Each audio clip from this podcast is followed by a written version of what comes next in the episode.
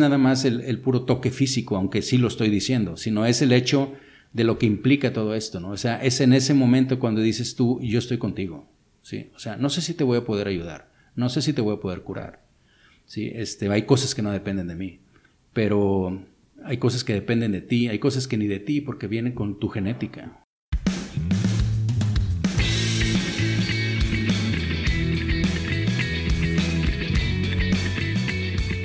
¿Qué tal colegas? Bienvenidos a este nuevo episodio de Entre Colegas MX. En este episodio tendremos a un gran invitado, al doctor Guillermo Elizondo Riojas. Él es un médico especialista en radiología, quien además después hizo un doctorado en ciencias con especialidad en morfología.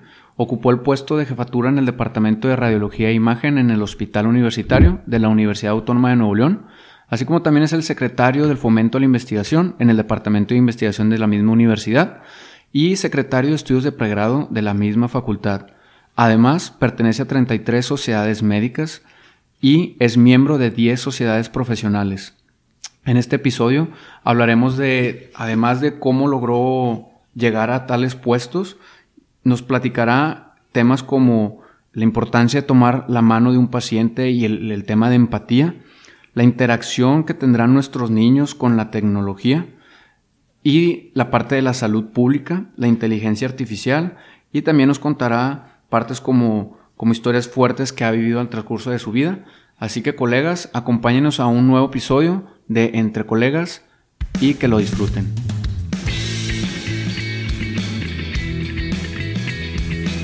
Bueno, pues bienvenidos colegas. Iniciamos la entrevista con el doctor Elizondo. Doctor, cuéntenos en qué momento decidió o cómo surge la curiosidad de estudiar medicina? Bueno, pues eh, no me dijiste que me ibas a preguntar eso, Daniel, pero bueno. Eh, déjame pensar, pues eh, no, no, creo que tenga un punto exacto, así que tú dijeras, en este momento decidí, pero sí te puedo decir que a los 12 años yo ya tenía muy claro que quería ser doctor. Eh, te digo esto porque, pues a los 12 años eh, mis padres murieron en un accidente y yo tuve que, pues, cambiarme de ciudad, irme a vivir con los tíos. Bueno, igual que todos mis, hermanos, después nos reunimos acá en Monterrey. Este, pero, pero sí, definitivamente, ya desde entonces yo me acuerdo muy bien que tenía muy claro este, que quería ser, que quería ser doctor. De niño yo me acuerdo también que, si me preguntas antes, pues que cuando pedía los regalos de Navidad, alguna vez, o más de una vez quizá, pedí uno de esos maletincitos de doctor. Eso está medio romántico y demás, pero no, yo creo que desde niño este, quise serlo, no sé por qué, la verdad no sé por qué. ¿Cuál fue la influencia? Pero segura, te digo, de, de, que estoy seguro de que para los 12 años ya ya sabía que eso, eso era lo que quería hacer. Que esa iba a ser su vocación. Ajá. Es una, es una, un tanto pues emocional, la verdad, escuchar que eso fue el detonante. Eh, cuando vi su, su, lugar de nacimiento y luego vi que radicaba acá, si no entendía en qué momento cambió de ciudad, pero pues gracias por compartirlo. Y durante la carrera de medicina, ¿cómo decidió hacer el servicio social o cómo se dio esa oportunidad para los que no, no sabemos cómo logró hacer su servicio social duplicado? no, bueno, esto que dice Daniel es porque platicamos un poco antes, pero no, la eh, eh, bueno, esto, esto viene porque me preguntaba de algunas otras cosas. La verdad es de que lo del servicio social no fue por adelantarlo per se, sino fue porque existía la, posibilidad de, en aquella época, de que tú pudieras adelantar eh, el año de servicio social durante tu carrera, si tenías ciertas condiciones de promedio y cosas así, y había lugares donde lo pudieras hacer dentro de la escuela, y en ese momento, allá cuando yo estaba en quinto año, en el 81, fue cuando, cuando eh, se puso el equipo de resonancia magnética. Eh, el doctor Todd lo trajo y para ser preciso el 14 de mayo se inauguró eh, del 81 y entonces eso fue algo que a mí me llamó mucho la atención el equipo y de lo que se trataba y toda la física que estaba atrás de eso y cómo podría eh, encontrarse, digo, me tocó conocer al inventor del equipo, una persona, Raymond Damadian, que prácticamente incluso fue nominado para premio Nobel, no que no llegó a premio Nobel por este descubrimiento, por otras razones que algún día si quieres platicaremos, pero no tiene que ver con esto. Este, pero finalmente, eh, eh, eso es algo que a mí me, me interesó mucho y en, en aquel momento, pues como todos los alumnos, digo, todos los estudiantes de medicina que estamos que estamos ahí ya en los últimos años, pues estás pensando en hacer una especialidad y probablemente en hacerla en Estados Unidos en alguna otra parte. Y pues nosotros junto con otro, otro compañero nos interesaba mucho la posibilidad, por ejemplo, de ir a Estados Unidos a aprender inglés, hacerlo bien, este, ir buscando dónde pudiéramos irlo, eh, o dónde pudiéramos irnos, perdón, a, hacer la especialidad, si es que íbamos a hacer eso. Y este, y bueno, finalmente eh, hablé con el doctor Todd en ese momento y le dije, doctor, habría la posibilidad de que yo me involucre de una vez en lo de la resonancia, yo quisiera... Y claro, me, me aceptó. Este, y resultó que cuando hubo cambio de gobierno, ya en el 82, este, pues también hubo cambio, en aquel momento el gobernador y el presidente cambiaban aquí juntos. Eh, y hubo cambio de secretario de salud y demás. Entonces lo que se hacía de adelantar tu servicio social, pues no contó y finalmente lo tuve que repetir. Entonces, me, me, gustó en ese momento y ahora, como dice Steve Jobs, ya cuando conectas todos los puntos y los ves hacia atrás, pues te das cuenta de que lo que en algún momento dijiste, chin, o sea, ¿por qué me pasó esto? Realmente fue lo que cambió muchas cosas en tu vida. Y, y efectivamente, porque yo me seguí quedando en resonancia, entonces yo prácticamente para cuando entré al internado rotatorio ya tenía dos años, digamos, de, estar trabajando en resonancia y tuve la oportunidad pues de hacer publicaciones, de trabajar con gente de la Universidad de Texas y de otros Nueva York y demás. Entonces, este, pues eso me sirvió mucho incluso para tomar la decisión de hacer radiología, porque el equipo de resonancia magnética estaba en el, en el, en el edificio de radiología y esa parte eh, me permitió conocer mucho de los residentes, que lo, hubo varios que influyeron muy positivamente en mí. te repito, yo estaba en sexto año, entonces los conocía bien porque pues yo estaba ahí en resonancia, pero también hacía guardias en urgencias, entonces todas las dudas de rayos las llevaba con ellos, me enseñaban muy bien. O sea, me di cuenta de todo lo que era la radiología y finalmente dije, bueno, pues esto es la parte que, que voy a hacer. Entonces, este, pues digo, digamos como que dices tú que lo hice doble, pues fue finalmente, este, digamos que el primer año no contó como un servicio social, sino simplemente hubo la, la oportunidad de estar como estudiante, debo desde estudiante, pues trabajando ahí en la resonancia y me ayudó bastante. Le llevaba un año de ventaja prácticamente a los que iban a entrar a radiología o hasta dos, porque también es el servicio ahí. Y bien nos platicaba antes que incluso cuando, cuando fue al Centro Médico Nacional, eh, ya a usted le tocaba exponer eh, temas de la resonancia y de radiología porque ya tenía un, pues dos años este, de ventaja. Pero hay una historia que me llamó mucho la atención, que mi papá cuenta como si, si fuera el día de ayer, que es la única persona que recuerda en, su, en, su estadía en la, en la, Facultad de Medicina que en quinto año, con la rotación de los residentes de medicina interna, usted como estudiante interno de pregrado ya les daba, pues no clases, pero sí eh, información o, o, los preparaba en cuanto a resolver dudas de radiología ¿Recuerda esas épocas en las que usted se podía poner a la par con un residente a hablar de radiología? No, no creo que, sea la par. No, yo creo que es.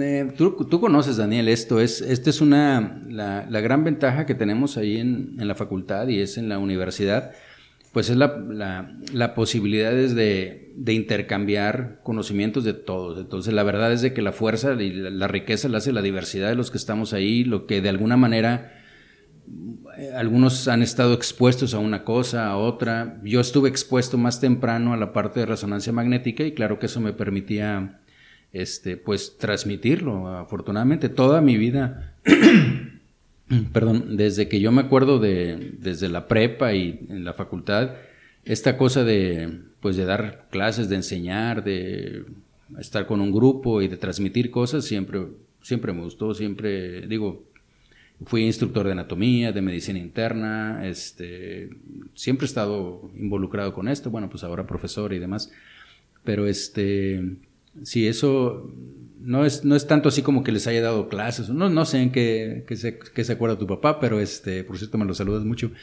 pero, eh, pero la idea era, era básicamente pues transmitir como, como hay otros que transmiten otros conocimientos. Claro, es la magia de la medicina, que cuando coincides con alguien que, que domina, aunque sea un poco más el tema que tú bien decía, pues ya este, si ya conoces un poquito más el tema, lo bonito de la medicina es que tienes esa capacidad de aceptar que alguien más venga a explicarte un tema que no dominas y se hacen buenos equipos. Al menos a mí me tocó una rotación de medicina interna en estos cubículos de los pasillos que hay para los residentes, donde puedes estar sin importar si era R4, R1, MIP, este, pues, pues si dominas algo. Y bien decía mi papá que, que, que lo que veían ustedes que iba un poco adelantado, bien, ahora comenta el por qué pero también es válido que si uno tiene la inquietud, de pronto a lo mejor desde los primeros años de medicina, y sabes que a mí me gusta y vengo bien determinado para cierta especialidad o su especialidad, irse preparando de manera que cuando uno llegue a lo mejor ya al, al, internado o al servicio o incluso al R1 ya venga muy bien enfocado. No sé qué opina usted en, irse preparando previamente a... Bueno, definitivamente, como todo en la vida, yo creo, Daniel, tiene sus pros y sus contras, ¿no? Este, o un, un lado que lo puedes eh, eh, tomar eh, positivo y otro no tanto. Te voy a decir por qué te estoy diciendo esto. Imagina, imagínate que tú desde que entras a medicina dices, eh, por X ya, vamos a suponer, este, en el caso tuyo, ¿sí? que te dijeras, bueno, yo quiero ser como mi papá, entonces yo quiero ser pediatra, ¿ok? Entonces, el punto es de que si tú desde el principio ya vas bien definido y dices, voy a hacer pediatría, entonces cuando pasas por medicina interna, por ejemplo, a ver cardio y vas a ver infarto, y dices, ¿qué niños infarta? Ninguno, no, me interesa. ¿Sí? No sé si me explico. O sea, tú podrías, cuando pasas por gine, dices, yo nunca voy a ver una, paciente embarazada, yo, yo voy a ser pediatra. Entonces, llega un momento en que eso podría no ayudarte ¿sí? a ser el médico integral o que conozcas de todas las partes que finalmente pudieras, que pudiera ser. Claro, si tú me dices que quieres ser pediatra y que desde chiquito en la medicina, estás yendo a consultar con tu papá y vas a pasar visita con tu...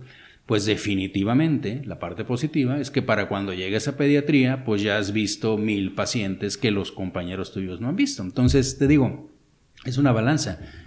lo importante es a lo mejor saberlo, ¿no? Y, y, saberlo, entenderlo y poner todo en contexto, en el hecho de decir, ¿sabes qué? En este momento de mi entrenamiento, de mi educación, este, no importa dónde, ya sé dónde quiero llegar, pero en este momento para llegar bien necesito este equipaje, necesito esta parte, no que te, no que te estorbe, porque la verdad es que no te estorba saber de gine, saber de infecto y saber de anatomía, aunque esté estudiando anatomía de adulto, vamos a decirlo así, típicamente aprendemos la anatomía de un adulto, no de un niño, eh, o de un bebé, entonces, este, pero de todos modos es algo que tienes que, que tienes que saber, entonces ese es como te digo. Un arma de dos filos.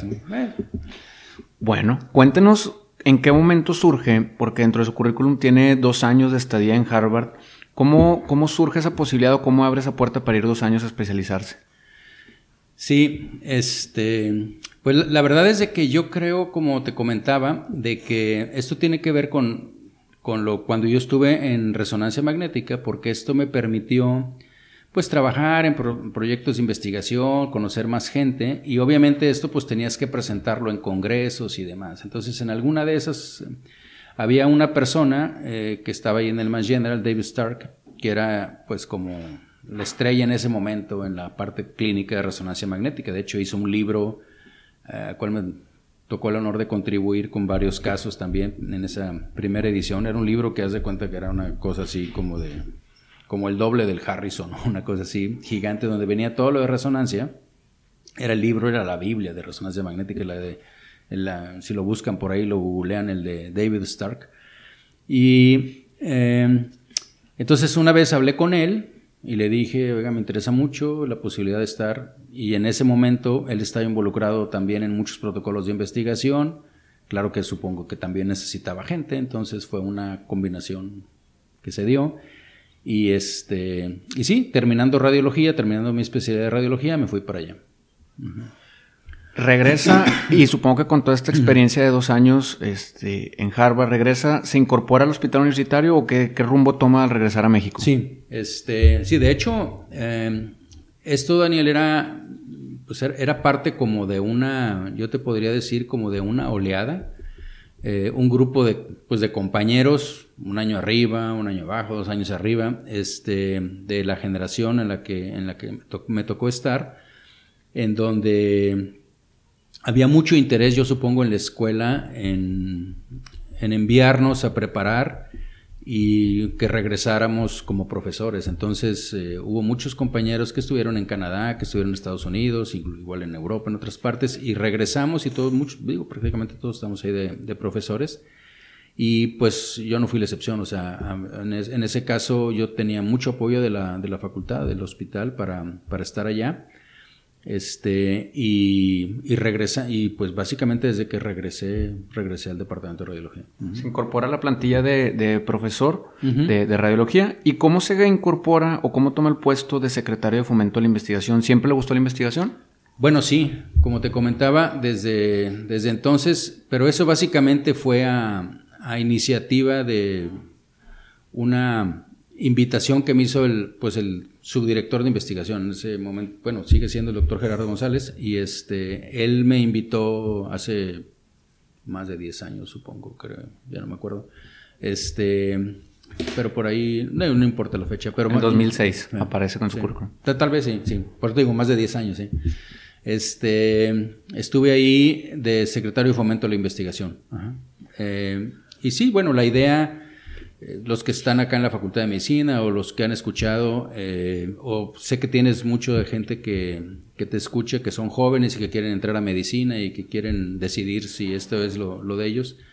Eh, debo decirte que, pues desde más o menos por esa, bueno, siempre ha sido, ¿no? Siempre, ha sido la Facultad de Medicina como, como un banquito, le digo yo, de tres patas, ¿no? Donde, donde tenemos este, las partes que nos sostienen y que nos equilibran y demás, es la asistencia, la docencia y la investigación. Entonces, eso es algo que, siempre ha estado. Eh, de alguna manera podríamos decir que en toda la historia de la, de la facultad, desde que se fundó por Gonzalitos y, demás, de hecho ahorita andamos cumpliendo 160 años, se fundó en 1859 la, la Facultad de Medicina por Gonzalitos, entonces pues ahorita ya andamos en eso.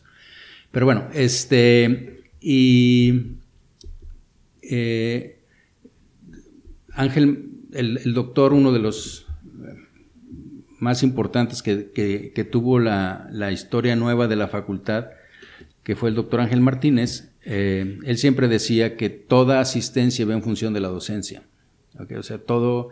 Acuérdate que a diferencia de muchos hospitales, y no te puedo decir que de todos, porque no conozco todos y la historia de todos, pero en general los hospitales el sistema de salud y todos los otros, pues hombre, o los privados, no se diga, ¿verdad? pero en la parte donde se hace el estudio de la medicina o se entrenan gente, este, pues nacen como hospitales eh, para atender pacientes como tal. Y acá desde que se hizo con Gonzalitos, la idea del hospital era un hospital, vamos a decir así, escuela, o sea, que fuera con la finalidad de enseñar, ¿sí? No con la finalidad propia, o sea, de atender un problema de salud. No sé si me explico. O sea, es lo mismo, pero no es igual, ¿ok? Entonces, este, pero te digo, volviendo a la, frase célebre del doctor Ángel Martínez, lo que, que toda asistencia en función de docencia, de alguna manera, aunque lo hacíamos, la parte de investigación, porque era lo que me preguntabas, estaba como medio flaquita siempre, pero desde hace mucho, ya desde esa época por ahí, este, que se separó la subdirección, tú a lo mejor no te acuerdas, pero antes era la subdirección de estudios de posgrado e investigación están juntas. Cuando se separan, que fue allá por el 2006, supongo que si tú lo estás diciendo, este, cuando se separan, entonces ya la subdirección de investigación toma mm, pues más dirección, más fuerza y ahorita pues es una, una parte que está muy reconocida, de hecho no es por decirlo, pero desde el punto de vista de, investigación y relación con la industria farmacéutica y demás somos la referencia a nivel nacional y en mucha parte, o sea, somos los que más hacemos, los que estamos autorizados básicamente hasta por el, organismo que pide la FDA para que, para que los ensayos clínicos que hace, por ejemplo, la industria farmacéutica sea aprobado por la FDA, tienen que pasar a través de una asociación que estudie que, que todos tus, eh, tus procesos que tú hagas para la investigación sean acreditados. ¿okay? Nosotros tenemos esa acreditación, una full accreditation por esa, por esa asociación. Entonces, este, es la razón por la que si tú ahorita vas ahí al, hospital, a la Facultad de Medicina, estamos, no, te puedo decir el número exacto, pero 270, 280 proyectos de investigación que están corriendo ahorita con la industria farmacéutica. Entonces, este, y eso es por todo esto que se ha, que se ha logrado. Entonces, bueno, pero volviendo a tu pregunta, eh, eh, en ese momento eh, hicimos, pues ahí en toda la subdirección, con muchas ideas de muchas personas, pero a lo mejor te tocó ver lo del BP Invest, que era el becario de pregrado de investigación, lo que era el programa Invest, este, lo de nuestro congreso de investigación, que por cierto, voy a, los invito, pero va a ser ahora en octubre va a ser nuestro 30 Congreso de, Investigación, ya es un Congreso internacional, es un Congreso que empezó, pues imagínate, es el 30 y es cada dos años, hace mucho tiempo ya. Cuando yo era estudiante eh, ya había ese Congreso y antes era una cosa como muy pequeña de casa, ¿no? Donde los departamentos mostraban lo que estaban haciendo de investigación y los estudiantes veíamos y todo eso, se hacía ahí en la escuela y, y eso fue creciendo. Ahorita pues ya lo hacemos en Sintermex y también en la escuela y esto ha ido, este, ahorita hay cerca de, no me creas, pero 600, cerca de 700 trabajos que se van a presentar. Ahora esta semana, ahora en octubre, la primera semana de octubre, entre Sintermex y la escuela. Este, es un evento abierto, el que tenga interés en, ir, encantadísimo. Eh, entonces ahí, ahí estuve. Después eh, pasó que después de un tiempo, hace un par de años, supongo, un año y medio por ahí, no tengo preciso, pero entonces me invitaron a lo de la Secretaría Académica, acá en la Facultad de Medicina, y es donde estoy ahora. Pues muchas gracias, la verdad es que es, es muy bueno escuchar el cómo va brincando o se va incorporando a otros departamentos. Supongo que esta parte de la investigación viene de la par con el doctorado que tiene en ciencias con especialidad en morfología. Cuéntenos un poquito más de, de, en qué se trató su doctorado en morfología. Ah, bueno, este, este, es, bueno, fue en morfología porque no había otra forma, en otra, porque soy radiólogo, entonces obviamente que tenía que ver con, con, lo de morfología. No, pero el doctorado fue, como te comenté, bueno, o muy brevemente, cuando te dije que me fui a Estados Unidos, este, eh, en ese momento estábamos haciendo, o se hacía mucha investigación sobre medios de contraste para resonancia magnética. Entonces mi doctorado fue precisamente en una partícula de óxido de hierro superparamagnético para utilizarla como medio de contraste en el sistema retículo endotelial, con las células de Kupffer en el hígado, para detección de metástasis y tumores, cirrosis y demás. Entonces, este, pues hicimos varias publicaciones y cosas de ese tipo. Este, y bueno, eso fue la, el, tema del, doctorado. Este, y que lo hicimos, como te digo, pues lo hice mucho en conjunto, eh, pues allá entre lo, de Harvard y aquí. Pero el doctorado lo obtuve aquí.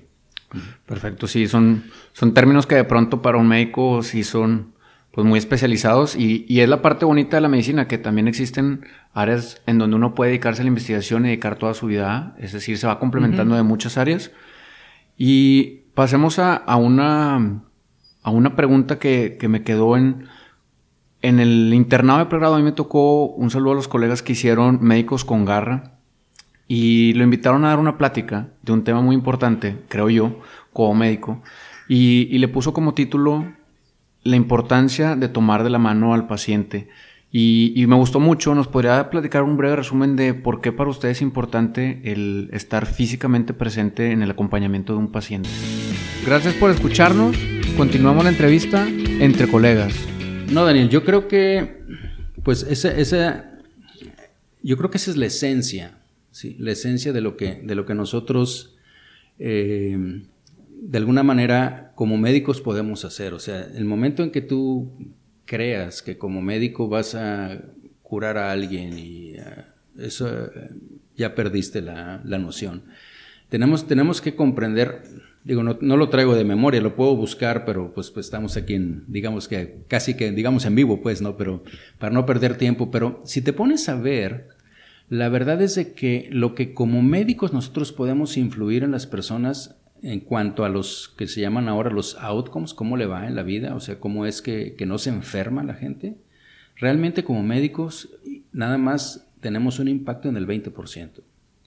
¿Por qué? Porque el otro, o sea, hay muchas cosas que tienen que ver, por ejemplo, con, ahorita no nos enfermamos, pero porque tenemos agua potable, porque tenemos drenajes, porque tenemos cosas de eh, salud pública, ¿sí? Este, porque tenemos servicios, porque tenemos muchas otras cosas que no tienen, que tienen que ver en que estemos vivos y estemos sanos y no necesariamente tienen que ver con que un médico los cure.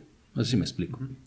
Pero una vez que tenemos esa, esa situación eh, de vulnerabilidad, o sea, porque hasta que tú estás como paciente, te, das, te das cuenta de lo que es estar del otro lado de, la, ¿sí? de esto.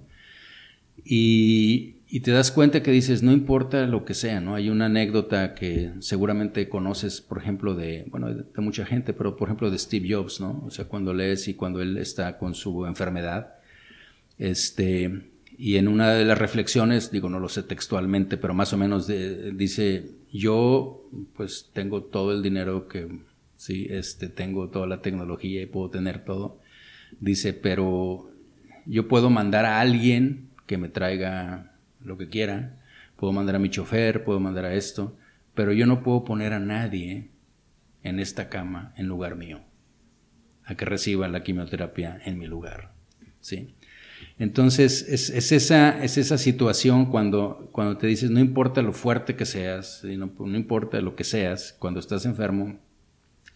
Entonces, eh, en ese momento de vulnerabilidad, yo creo que lo más importante que tú tienes es la posibilidad de que un humano, y de esto te lo digo porque a lo mejor no sé si me vas a preguntar al rato, pero con todo esto que está pasando de la inteligencia artificial, robótica y demás, que es, es algo que va a cambiar en medicina, pero independientemente, es, es, la manera en que, en que nosotros quizá podamos contribuir. De esa plática que tú, que tú dices, eh, sí me acuerdo muy bien, me acuerdo muy bien de ella. Este, y, y yo, les, yo les comentaba cómo, bueno, creo, eh, cómo si te fijas en, en todas las otras es, medicinas alternativas, vamos a decirle así, este, si hay algo que no se ha perdido, es el contacto con el paciente. ¿sí? O sea, es, es, el hecho de que te escucho y te toco. ¿okay? O sea, así literal, o sea, el contacto. Es eh, muy diferente lo que está pasando con nosotros ahorita. ¿no? O sea, ahorita, eh, con el afán de eficientar y demás, probablemente si tú llegas a un consultorio, y estoy hablando en el mejor de los países, de, o sea, lo que te recibe una enfermera, y no estoy hablando mal de las enfermeras, lo que quiero decirte es, te toma tus datos, si no es que ahora tú los llenas solo en un iPad, ¿ok?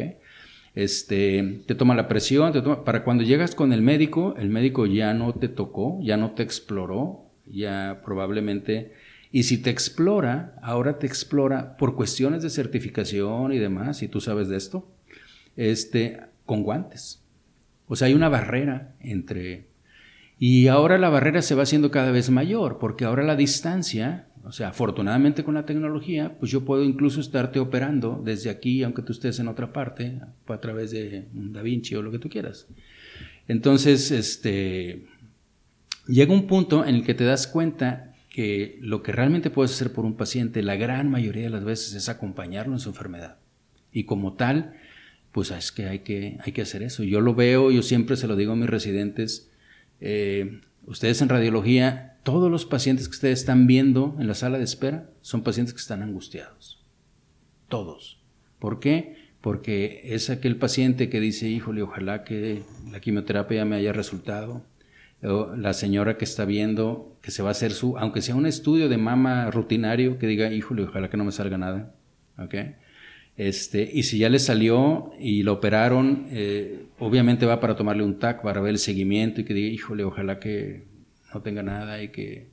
En fin, todo mundo que tú ves ahí, unos más, otros menos, ¿sí? Hay alguien que va por un control, un niño que va con un yeso, todo firmado por sus amiguitos y que obviamente eh, ese no está tan angustiado, el papá puede estar un poquitín, pero, este, pero en general toda la gente que está ahí, entonces les digo, vayan y nada más tóquenlo. y tú vas a sentir prácticamente que absorbes toda su angustia y nada más donde le digas, doña Juanita, mire, yo soy el doctor Elizondo, yo voy a ver su estudio, ahorita lo pasamos, etcétera. O sea, pero tóquenlo. Sí, es, eh, y esa transmisión, esa es la parte que nos hace que nos hace humanos y definitivamente no se dará con ningún robot. Eh, al menos esa interacción. Sí, claro. Pero no es nada más, lo que te quiero decir no es nada más el, puro toque físico, aunque sí lo estoy diciendo, sino es el hecho de lo que implica todo esto, ¿no? O sea, es en ese momento cuando dices tú, yo estoy contigo, ¿sí? O sea, no sé si te voy a poder ayudar, no sé si te voy a poder curar, ¿sí? Este, hay cosas que no dependen de mí, pero hay cosas que dependen de ti, hay cosas que ni de ti porque vienen con tu genética, ¿sí? Este, he aprendido muchísimo de esto porque mi, mi hija está estudiando genética, está haciendo la residencia en genética, entonces ha abierto para mí una, siempre me ha gustado, pero ha abierto un mundo así increíble de todo lo que está pasando y de cosas que pueden pasar y demás. Pero bueno, volviendo a esto, este, dices, yo aquí estoy contigo. O sea, finalmente esa es la parte que como médicos, si yo tengo ciertas habilidades o ciertos conocimientos que voy a poner a tu servicio, porque tú no sabes que esa infección se cura con este antibiótico o que esta cosa. Yo sí lo sé, entonces yo te voy a ayudar, pero, pero es en esa relación, es en esa relación humana donde, donde jugamos el papel. Yo me llevé esa plática a lo mejor muy resumido, pero es algo que siento que se ha ido perdiendo, que es la importancia de la empatía, porque al final de cuentas, bien dice usted, ya cuando uno desde que hay una diferencia, que hay un escritorio, que uno está parado y otro está sentado, no está al mismo nivel, la comunicación tiene mucho que ver el lenguaje corporal. Y una persona como usted que entiende toda, toda la cuestión de energía física en un cuerpo, si bien dice usted, cuando uno ya se sienta, este, le da la mano, le pone el, brazo, la mano en el hombro, baja un poco la ansiedad del paciente e incluso a lo mejor puede ayudar a que, que te platique algo que a lo mejor no le haya platicado a los demás doctores por la falta de confianza y es algo bien importante, no se digan los médicos de, instituto, ¿verdad? Que a lo mejor tienen el tiempo tan recortado que no se pueden dar el tiempo de, hacer una exploración con, con, el estetoscopio, siquiera para, para escuchar o palpar. Y, a partir de ahí trato de aplicarlo o lo traté de aplicar en todo mi internado en el servicio de, la importancia de ser cercano al paciente empáticamente hablando. Así que gracias porque es un tema bastante importante. Y vamos a pasar a, a un tema que sé que, le va a encantar, pero que también es un tema que nos debería importar a todos y preocupar incluso. Y bien comentaba, yo tengo unas niñas que, que hasta hacen este, memes ahora en día, los, las personas que dicen que hasta un simio puede maniobrar un iPad y moverle, pero estos niños que están creciendo con la tecnología como si fuera parte de, su vida, es y bueno, más bien es parte de su vida, bien lo dice, ¿qué es lo que les espera a esta generación? En la que ellos van a, crecer y cuando quizá tengan 15, 20, 30 años, cómo se va a llevar la salud con la tecnología, porque ustedes no crecieron con, teléfonos, a lo mejor ni siquiera inalámbricos, pero ahora estos niños tienen el Internet y todo el conocimiento del mundo a través de, de unos clics. ¿Cuál es su percepción y qué le preocupa de esta interacción con la tecnología? Bueno, mira, yo creo que eso es algo que ahorita hay pues muchísima gente escribiendo y pensando sobre esta, sobre esta situación. Este, evidentemente las cosas que te voy a, o que te podría comentar ahorita, pues es una mezcla, supongo yo, entre lo que he leído, lo que he vivido, lo que pienso, lo que piensan otras personas y demás, ¿no? Pero, este, o sea, no todo es 100% original o, que eso sea la primera vez que se va a decir o cosas por el estilo. Yo creo que de lo que te comentaba antes de, que empezáramos a grabar, eh, y, y en el contexto de la parte educativa, ¿sí? este, de la formación de los nuevos médicos, que yo creo que tiene que ver también con, esto, y ahorita tomo la, última parte de la pregunta tuya, es, es el hecho de que, de que sí, efectivamente, los que estamos enseñando medicina, de alguna manera, la estamos enseñando de la misma forma que desde Fleischner, o sea, lo estamos enseñando si, prácticamente sin cambio, desde hace más de 100 años, o sea, en salones de clase o con paciente o con libro. Ahora a lo mejor el libro es digital y ahora a lo mejor tenemos una cosa como YouTube y las clases están grabadas en eso y a lo mejor podemos interactuar con un sistema de respuesta, pero es, es más o menos igual. Y lo que te comentaba, de alguna manera, yo puedo estudiar cómo hacer eh, mejor con la tecnología o con nuevas técnicas educativas cómo enseñar a las nuevas generaciones. Pero yo les tengo, la única forma que les puedo enseñar cómo atender un paciente, pues es la manera como lo atiendo yo y cómo interactúo yo. Y lo que pienso que hace un poquito me preguntaste, pero, pero la verdad de las cosas es que yo no puedo enseñarles a las gentes jóvenes, que bueno, muchos le llaman millennials o las nuevas generaciones, que a mí no me gusta eso, pero simplemente es esas generaciones que cada vez ¿sí? Este, están más, como tú dices, eh, inmersas con esta tecnología o con tecnologías nuevas, en donde, en donde pues tienen que entender los que están estudiando medicina que sus pacientes van a ser igual que ellos. ¿sí? O sea, ahorita los viejos que estamos en esta generación, vamos a decir así, media híbrida, este, pues estamos tratando, sí, fíjate, esto es algo que no lo dije yo, pero, pero es, es probablemente esta generación que le llaman y, y, nosotros los este, baby bloomers y demás que, que nos dicen, este, es la, la primera vez en donde las generaciones viejas se quieren parecer a las jóvenes. Normalmente los jóvenes tenían la idea de parecerse a alguien, o sea, o seguir a un modelo más viejo, superior, yo quiero ser como este. Y ahorita, tal parece que la lucha entre algunos de nosotros, no quiero generalizar, pero este, o particularizar en alguna cosa este, específica, pero, pero entre nosotros es el hecho de que dices, yo a mis 60 años quiero manejar el teléfono celular también como tú, ¿ok?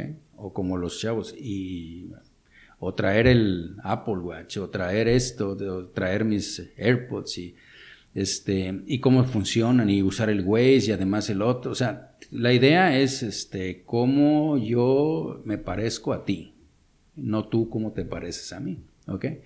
Entonces, bueno, esas son de las cosas que, que definitivamente están pasando, pero lo que sí, y volviendo ahora sí a tu pregunta, es de que no podemos negar, o sea, esto no es algo de que si me gusta o no me gusta, es una cosa que está sucediendo y que va a continuar, y va a continuar exponencialmente, y eso ya está descrito y no es por mí.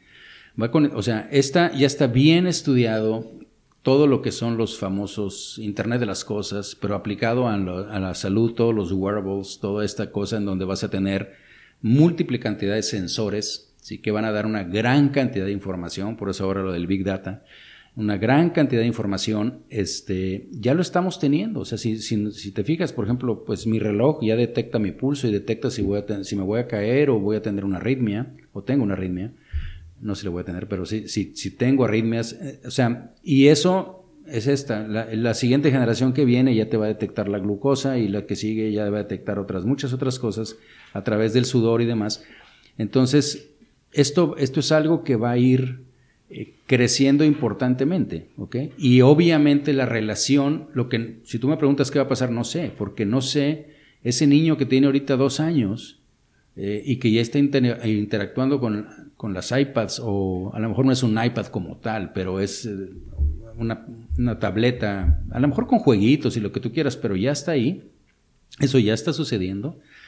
Y no se trata de que si está mal o si está bien, o eso es, o sea, el hecho de que cada vez nos estamos haciendo más híbridos, eso es una realidad, eso no es algo que, este, entonces, ese, ese niño que si tú me dices cuando tenga 30 años, este, o 40 años, y, y todo lo que le falta, yo no sé si realmente va a necesitar de ese toque humano, porque a lo mejor pues nunca lo tuvo, o, no, o nunca sabe Sí, yo sí sé lo que es eso y cómo me gustaría tener una persona, para, pero a lo mejor él no. ¿sí? Entonces, ¿qué es lo que, va, lo que va a suceder? Es que definitivamente yo lo que creo es que la parte médica, al final, la parte humana es la que va a seguir existiendo. Este, hay que protegerla, hay que entender que no es la tecnología, no es en lugar de, sino es además de. O sea, no es algo que nos va a sustituir, sino como todas las que hemos tenido, yo creo que es algo que si tenemos la inteligencia suficiente, nosotros, no una inteligencia artificial, sino nosotros vamos a utilizar todas estas herramientas a nuestro favor, como lo hemos hecho, ¿sí? Como lo hemos hecho. Este, todo esto, o sea, todas las tecnologías nuevas finalmente nos han, si te fijas como humanidad, pues nos han ido aumentando. Sí, o sea, nos han ido empoderando, ahora tenemos mucha más capacidad que evidentemente hace muy poquitos miles de años no teníamos. ¿okay? Este, podemos ser un poco nostálgicos y decir, sí, pero antes no había calentamiento o el cambio climático y ahora sí. Bueno, pero estamos, espero, este, haciendo cosas para revertirlo, ya que nos dimos cuenta. Tarde, pero bueno, en eso estamos. Este, pero todo esa, o sea, evidentemente al pasar a un estado diferente, pues pierdes cosas que tenías en el otro. Entonces yo creo que este avance pues ha sido y siempre, siempre ha, ha, estado en la humanidad. Lo que realmente está pasando es que está pasando demasiado rápido. ¿sí? O sea, los cambios anteriormente era, eran cada vez, digo, eran, eran lentos cuando pasamos y cuando estuvo el ferrocarril y la posibilidad del vapor y demás.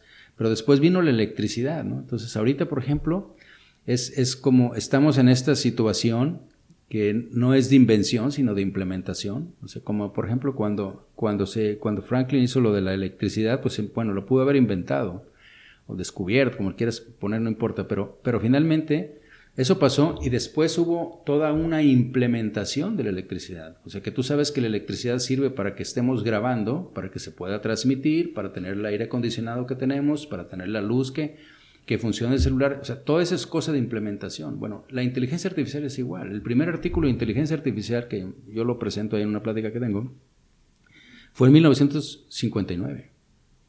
¿Ok? Este, ya vienen todos los algoritmos y toda la parte de deep learning y todo esto. ¿Ok? Este, está publicado en Science.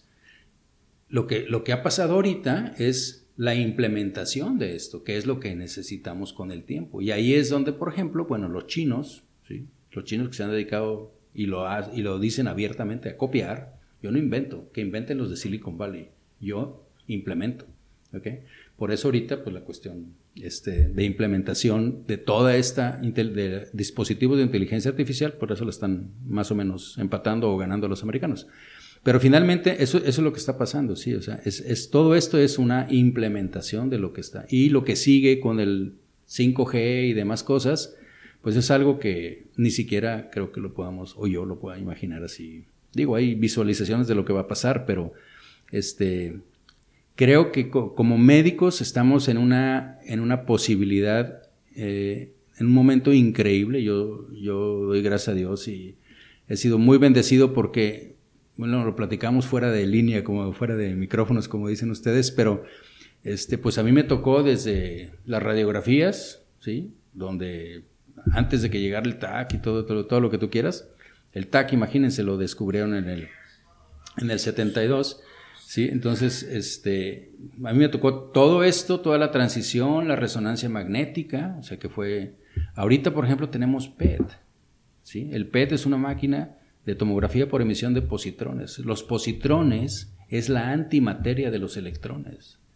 Entonces, para la gente que piensa que la antimateria no existe, esa es una prueba real que da estudios diagnósticos todos los días.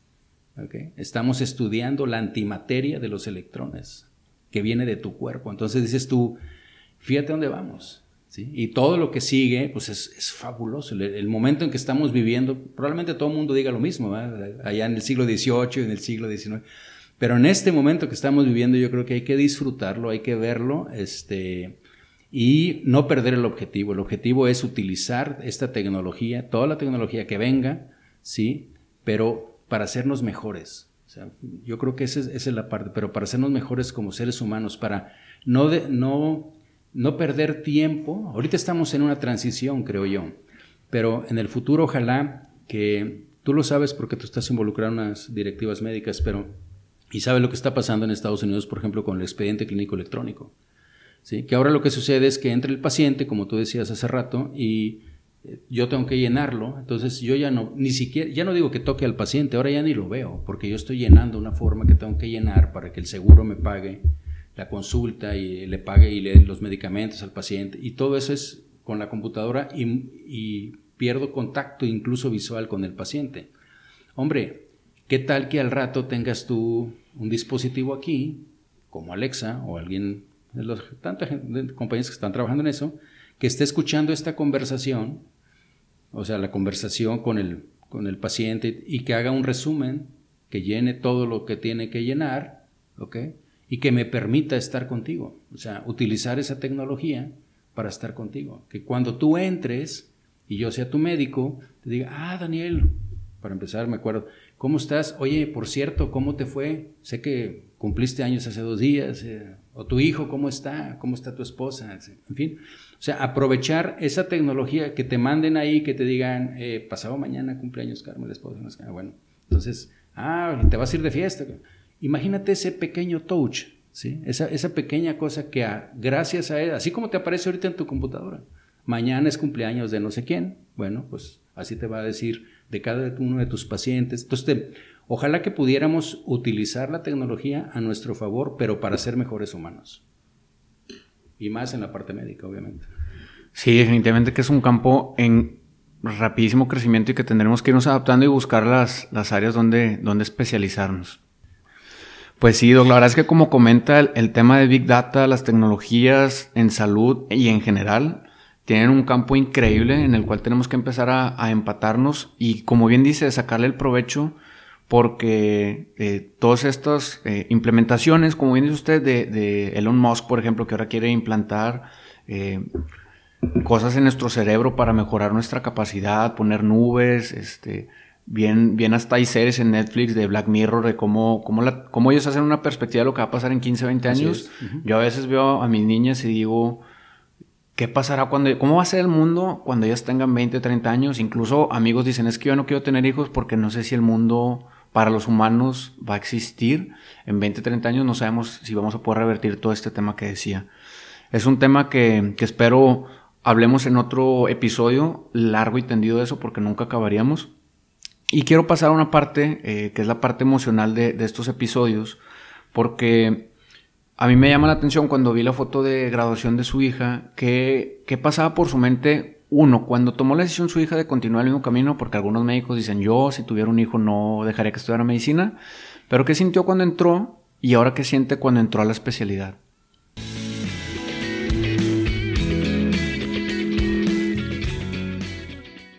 Gracias pues, por escucharnos. Este, Continuamos la entrevista pues, entre colegas. Este es hija única y este estoy sumamente, sumamente orgulloso de ella. Este, no, bueno, cuando ella dijo de, de que quería estudiar medicina, eh, pues no nos sorprendió. Mi esposa es médico también, también es radióloga. Este, entonces, eh, por ahí, si, si checas mi face, por ahí ella alguna vez hizo una... Eh, un Día del Padre puso ahí una, un video pequeño que hizo en donde ella sale, yo la tengo grabada de chiquita, sí, yo creo que tendría que dos años o tres años, con una placa de un TAC y yo le estoy preguntando, a ver, ¿dónde está la aorta? Y señala dónde está la aorta y el pulmón y todo eso en, un negatoscopio que teníamos ahí en la casa. Todo lo que hoy era, era de medicina y los amigos que tenemos, pues por los dos lados, pues prácticamente todos médicos. Entonces, este, creo que la influencia fue, nos gustara o no, pues eso, eso fue. No, a ella le, le, le encantó y ahorita, como te comenté, eh, pues ahora ella decidió todo el mundo pensaba que iba a ser radióloga, ¿verdad? Porque, pues, afortunadamente no. No, no, no crees. Este, no, fíjate que decidió esta parte de la genética y yo también lo he comentado en algunas pláticas. Eh, ahora resulta que hay una cosa que se llama radiogenómica, ¿sí? Este, en donde se combinan las dos, las dos partes eh, que tiene que ver, si, si tú me lo, si me lo permites, imagina por ejemplo ahorita yo en esta, en esta plática que, te digo que doy, eh, hago una comparación entre lo que es la parte del, fenotipo, ¿no? O sea, la, para los que no están muy involucrados con, esto, eh, imagínense que creo que todo el mundo sabemos que la manera como somos y que nos permite ser diferentes y demás es por nuestros genes, ¿ok? O sea, todos tenemos pues el mismo número de cromosomas, si somos normales, 46, y tenemos algún cromosoma que hace que unos sean hombres, otros sean mujeres y demás, y cada uno de esos cromosomas está formado por, por genes que están formados por DNA y, es lo que hace que pues que tengamos unos los ojos azules y otros cafés y unos que todo lo que somos, las, las caras diferentes y todo. Entonces, hay un concepto en esta parte de la genética y de la evolución que tiene que ver entre la similitud y la diferencia. No sé si la has escuchado, pero bueno, este, esta es la, idea en que todos somos diferentes en función de que todos somos iguales. ¿sí? Entonces dices tú, ¿y cómo está eso? Bueno, si te pones a ver, este, pues nosotros todos somos animales, pero no todos los animales son iguales. Hay unos mamíferos, hay otros, bueno, entonces, pero todos los mamíferos son iguales, no, hay unos que son. Y así nosotros, por ejemplo, si nos seguimos en la, escala, pues todos nosotros somos humanos, todos somos Homo sapiens, pero no todos los Homo sapiens son iguales. ¿Estamos de acuerdo?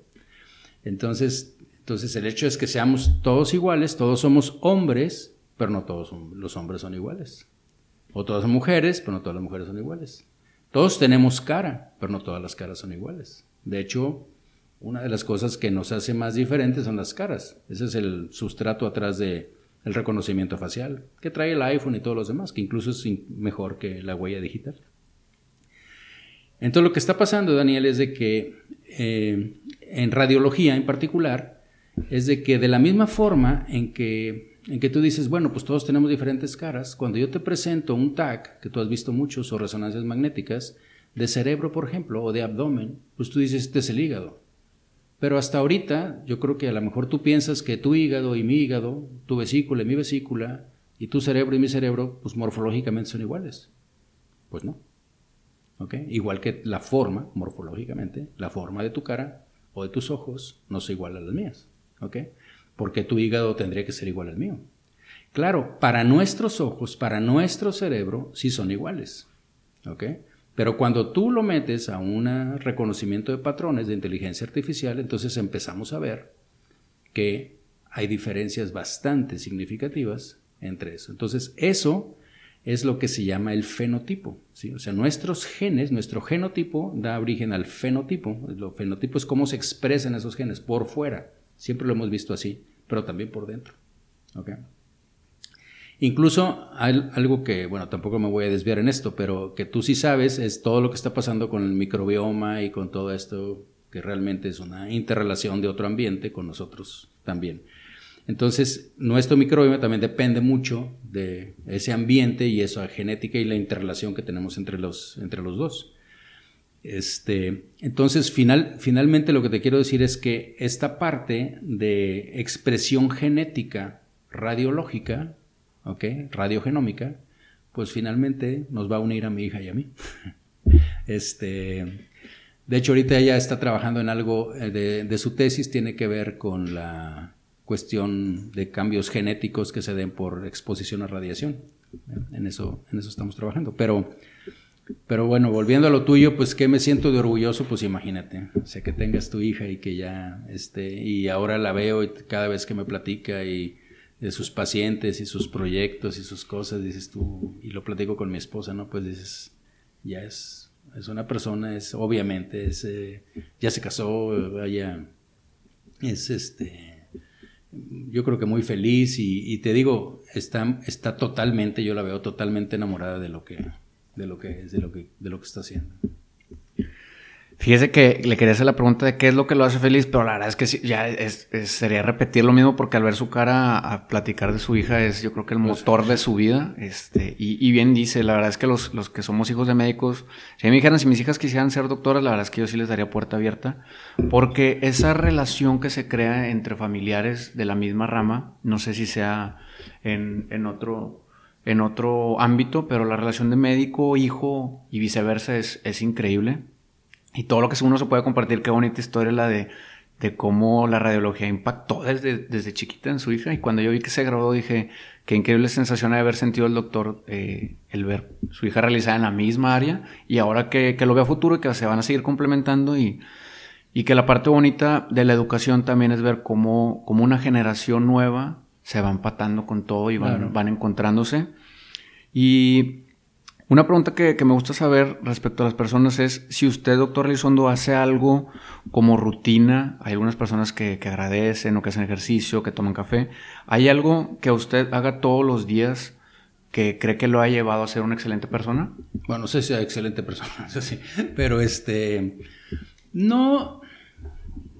Bueno, dijiste varias cosas así como que si tomo café, bueno, definitivamente tomo café todos los días, pero no creo que, que influya mucho en este, me gusta mucho, tengo este, como tres o cuatro cafeteras en la casa, yo todos los días en la mañana muelo el café, este, bajo antes de bañarme, hago mi café, me baño, eh, tomo mi café, este, no, esa, bueno, esa parte sí, pero este, no, yo creo que eh, desde el punto de vista que me estás preguntando, yo creo que lo que sí tengo muy claro, muy claro es eh, lo que te decía hace rato, es es el agradecimiento. O sea, es, la verdad es de que e, existe esta historia, para los que no la, han, no la han visto, sí les recomiendo, es una muy famosa donde está Steve Jobs hablándole a una generación que está grabando, la has oído tú seguramente, ¿no?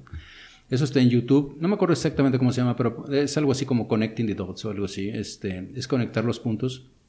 Y es donde, donde tú dices, este, tienen que ver, y sobre todo, se lo digo para los chavos que, están, que pudieran estar escuchando esto, este, todo lo que les pasa siempre es por algo y aunque en ese momento tú digas, ¿por qué me está pasando a mí? ¿Por qué esto, está mal? Te vas a dar cuenta de que son de las cosas que finalmente van a influir en tu futuro. O sea, y claro, no te puedes dar cuenta sino hasta que estás en un momento y volteas para atrás.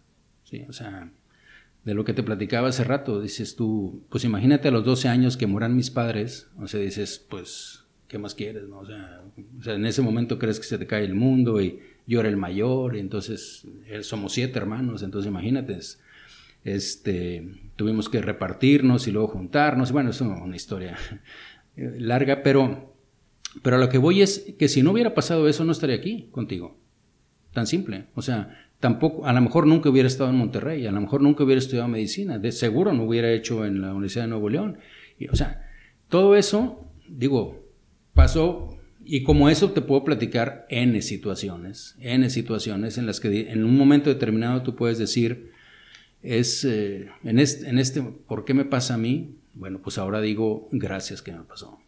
Okay, entonces, creo que lo importante en la vida es darte cuenta y dar las gracias en el momento y no hasta mucho tiempo después. Eso es lo que he aprendido, ¿no? O sea que, entonces, por ejemplo, esto que está pasando ahorita, te agradezco, esta oportunidad imagínate quién tiene de alcanzar a tanta gente. No sé cuántos los van a escuchar, pero si, si de esto algo sucede, ¿sí? o sea, un efecto mariposa, algo sucede, pues imagínate lo feliz que estaré, ¿no? Y a lo mejor ni siquiera lo sabré, y no, no me importa, o sea, eh, o sea pero, pero definitivamente es algo que está sucediendo, entonces agradecer el, pues no sé, agradecer el día, agradecer las personas, los amigos, todo, este, tus pacientes, que te den la oportunidad de que los puedas ayudar, porque eso da, sentido a tu vida. Si no, si no tuviéramos pacientes, no tendríamos razón de ser.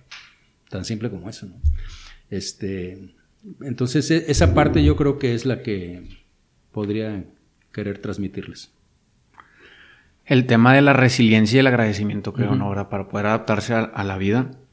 Y quisiera que me contara, este, ¿Tiene alguna experiencia que aún recuerde con algún paciente, a lo mejor el caso más atípico o el caso más fuerte que haya vivido? Mm, bueno, ¿qué te puedo decir? Yo creo que es que se me vienen a la mente muchos. Digo, no, vaya, muchas cosas, porque, porque por ejemplo, por alguna dices algo que no te gusta, que es cuando, por ejemplo, un paciente se te complica. ¿sí? O sea, yo soy intervencionista, tú sabes, entonces hago procedimientos y dices tú, híjole, este, esto obviamente no es algo que tú digas yo voy a lesionar a un paciente, o sea, voluntariamente.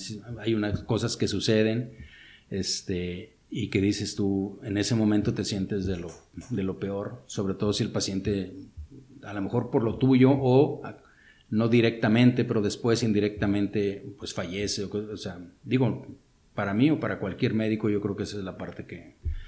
Este, otra es, ¿qué te digo? Dar, tener que afrontar, porque por lo mismo que yo te he comentado, este, yo sí platico mucho con los pacientes, este, y la verdad es de que muchas, muchas veces, o sea, como te decía, si vienes a radiología, pues el que busca encuentra, como dice la Biblia, ¿no? Entonces, si tú vienes para ver para buscar un tumor, para buscar algo y yo te tengo que dar la noticia, este pues no es precisamente de lo de lo mejor que entonces, sí ha habido situaciones en las que tú tienes que a un familiar decirle que tiene un tumor, ¿sí? Este, a un compañero médico, no voy a decir nombres porque tú los conoces y bueno, y a muchos y otros pues no tiene, pero, pero el hecho que tú le tengas que decir que tiene esto, este, que evidentemente lo va a llevar pues a la muerte, ¿sí? Este, te lo preguntan así, y de eso voy a morir, sí, de eso, eso vas a morir, y, o sea, cosas así. Este, el impacto que puede tener mucho en cosas de, familia, que yo te pueda decir así, un paciente en particular que, que lo tenga, no, pero sí, por eso ahorita te dije, me, vienen muchas escenas en cuanto a, cosas que dices, este, pues me acuerdo de pacientes que te digo, que, se te pueden haber complicado, que no salió como tú querías, este, en fin. Y la otra es eh, pues todos esos momentos de la parte de la práctica médica en donde tú dices, te ves impotente, ¿no? O sea, y dices tú, esto pues no lo puedo, no lo puedo cambiar. Claro, la verdad es que la respuesta que dio es, es algo que, que, me encanta de los médicos porque un saludo para Lalo Vázquez. Hace poco publicó una imagen fuerte que, que luego, luego, algunas personas dicen, hombre, qué fácil ser médico. Y, decía, la pregunta es, ¿qué tan fácil crees que sea cuando un paciente fallece y tienes que ir a tu dar la cara, a ver los ojos y decirle, a, quien, a quien hace unos minutos entró a un quirófano, una sala o lo que sea, eh, que ya no está con nosotros? Y esa parte es, yo creo, la más compleja porque a pesar de que algunos digan, no, es que para ser médico tienes que ser frío, pues evidentemente tienes que ser un tanto frío para manejar eh, las cosas. Pero yo creo que, o al menos yo no conocí un médico que no se quiebre cuando pierde a alguien y tener que afrontar a la familia es la parte más, más compleja. Y, justo en esta parte que, que menciona a los, a los que nos escuchan, ya para terminar, ¿hay alguna lección de vida que usted quisiera enseñar a quien nos escucha? Mm, lección de vida, bueno, pues, ¿qué te digo? Algo que quizá le haya pasado, que dijera usted esto, no quisiera que alguien más le tocara. No, no, yo no, bueno, no, no, quisiera, no, no quisiera transmitir eso porque creo que hay cosas que el hecho de que yo quisiera o no quisiera que te toquen, este, pues no van a cambiar las cosas, o sea, te pueden tocar. No, yo creo que es, es, al revés. Yo lo que creo es que lo que tú dijiste ahorita, ¿no? Que ahora se ha puesto de moda la parte que hasta hace muy, poco yo creo que muchos ni siquiera habíamos escuchado que es la resiliencia, ¿no? O sea, lo que te quiero decir es, este, te van a pasar muchas cosas en la vida. O sea, definitivamente y evidentemente para cada uno de nosotros las cosas son muy diferentes. Para alguien el hecho de que, de que, de que choque, ¿sí? Y que tenga una pérdida total del carro, por decir algo, es, puede ser... Y a otro que dice, pues sí, yo ni carro tengo. ¿sí? O sea, entonces cuando cada uno de nosotros, y no es lo mismo que te pase algo a los 15 años a que te pase algo a los 50. No es lo mismo que pierdas un ser querido a una edad, a otra, o qué tan cercano, que tú digas, es que se murió mi tío. Bueno, pues, ¿y por qué está tan afectado si es su tío? Pues sí, pero ese tío, para esa persona como su padre, y para ti es un tío que vive en Chicago y que nunca lo ves. Entonces, es lo mismo, pero no es igual, como decíamos hace rato, ¿no? Entonces, yo creo que te van a pasar cosas, en la vida te van a pasar cosas, pero siempre piensa que tienes y puedes salir adelante. O sea, esto es algo que me va a hacer más fuerte. Esto es algo de lo que tengo que aprender, definitivamente. Este, suena como mucho cliché de lo que lo han dicho, pero la verdad es que cuando lo ves dices tú, es cierto, o sea, eh, te va a pasar, si te va a pasar, eh, hablando de la medicina, que digamos se te complica un, un paciente, y cuando reflexionas dices, mm, lo que pasaba es que ya se me había subido un poquito la confianza. Ya pensaba como que eso a mí no me podía pasar. O es más, ni siquiera lo consideré. Cuando, entonces la vida te da un golpe y te regresa y te dice, bájale.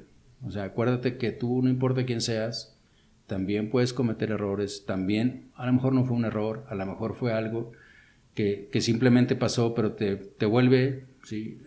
ubicar en tu, en tu lugar. Entonces las cosas siempre pasan por algo. Analiza por qué están pasando, analiza qué quiere decir esto.